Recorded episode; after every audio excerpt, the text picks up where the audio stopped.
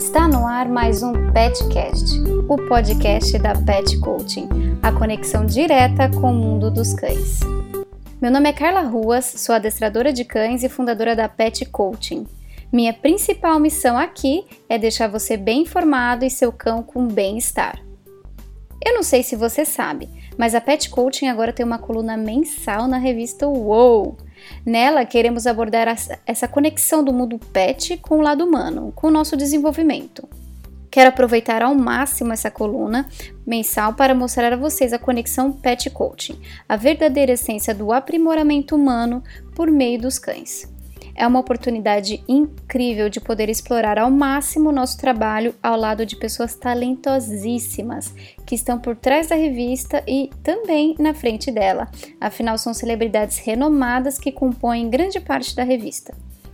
Na inauguração de nossa coluna, ninguém mais, ninguém menos que Débora Seco estava na capa da revista. Tá imperdível. Aqui no podcast, a proposta será ler para vocês a coluna mensal e fazer alguns comentários a respeito.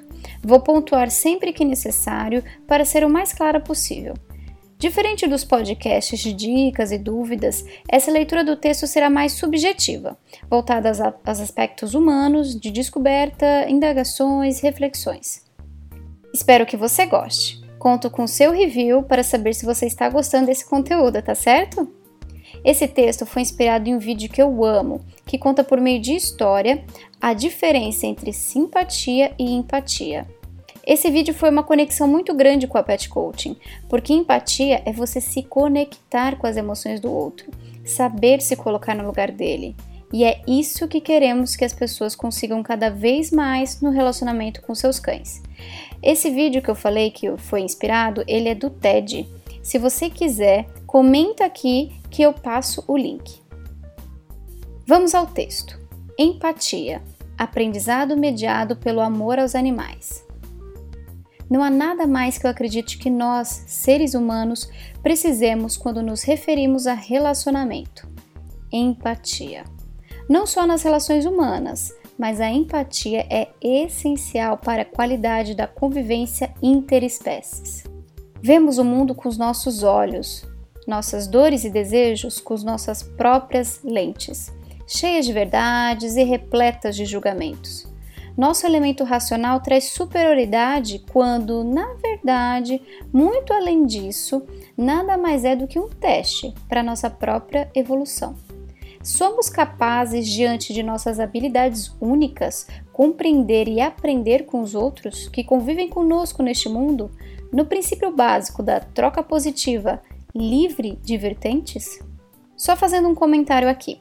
Nesse parágrafo, eu quero expressar o quanto a inteligência que nós humanos temos pode nos ajudar a se conectar com o mundo.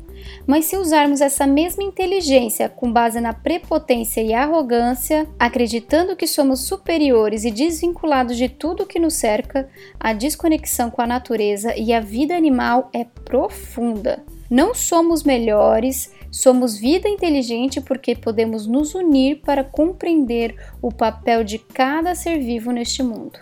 Vamos voltar ao texto. O amor é base, meus caros, mas não é tudo. O amor aos animais é o pilar para sustentar uma relação que precisará muito mais do que isso. É necessário abrir mão de nosso próprio ponto de vista, de nossa visão tão particular de mundo.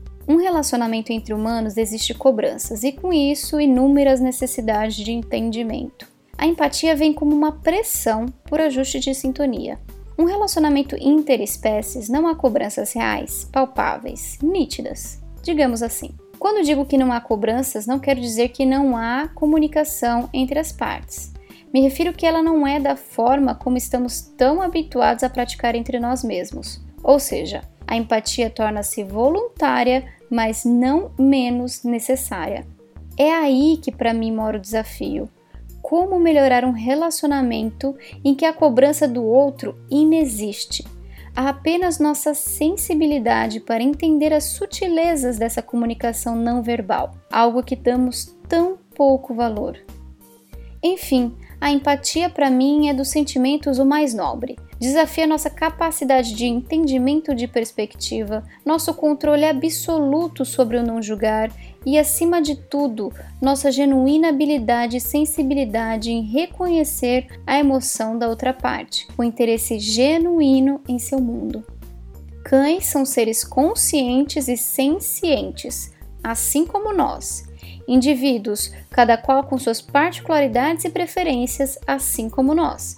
Mas não, não são como nós, não são humanos. Tão perto e tão longe tão semelhantes e tão diferentes. Que desafio, não? Bom, esse foi o texto. Gostaram? Para vocês ouvintes da, do Petcast, quero deixar uma reflexão. Se seu cão pudesse falar, você sabe o que ele diria a você? Do que, que ele reclamaria? Responda isso tentando ao máximo abordar as necessidades dele como cachorro. Você está atento ao que ele mais gostaria de fazer? O que ele gostaria de fazer mais vezes e que você não está conseguindo oferecer a ele? Tente essa semana trazer esse algo a mais para a sua relação com seu amado peludo. Combinado? Faça o teste e me conte nos comentários. No meu site você pode ver o texto na íntegra e saber mais sobre a revista WOW.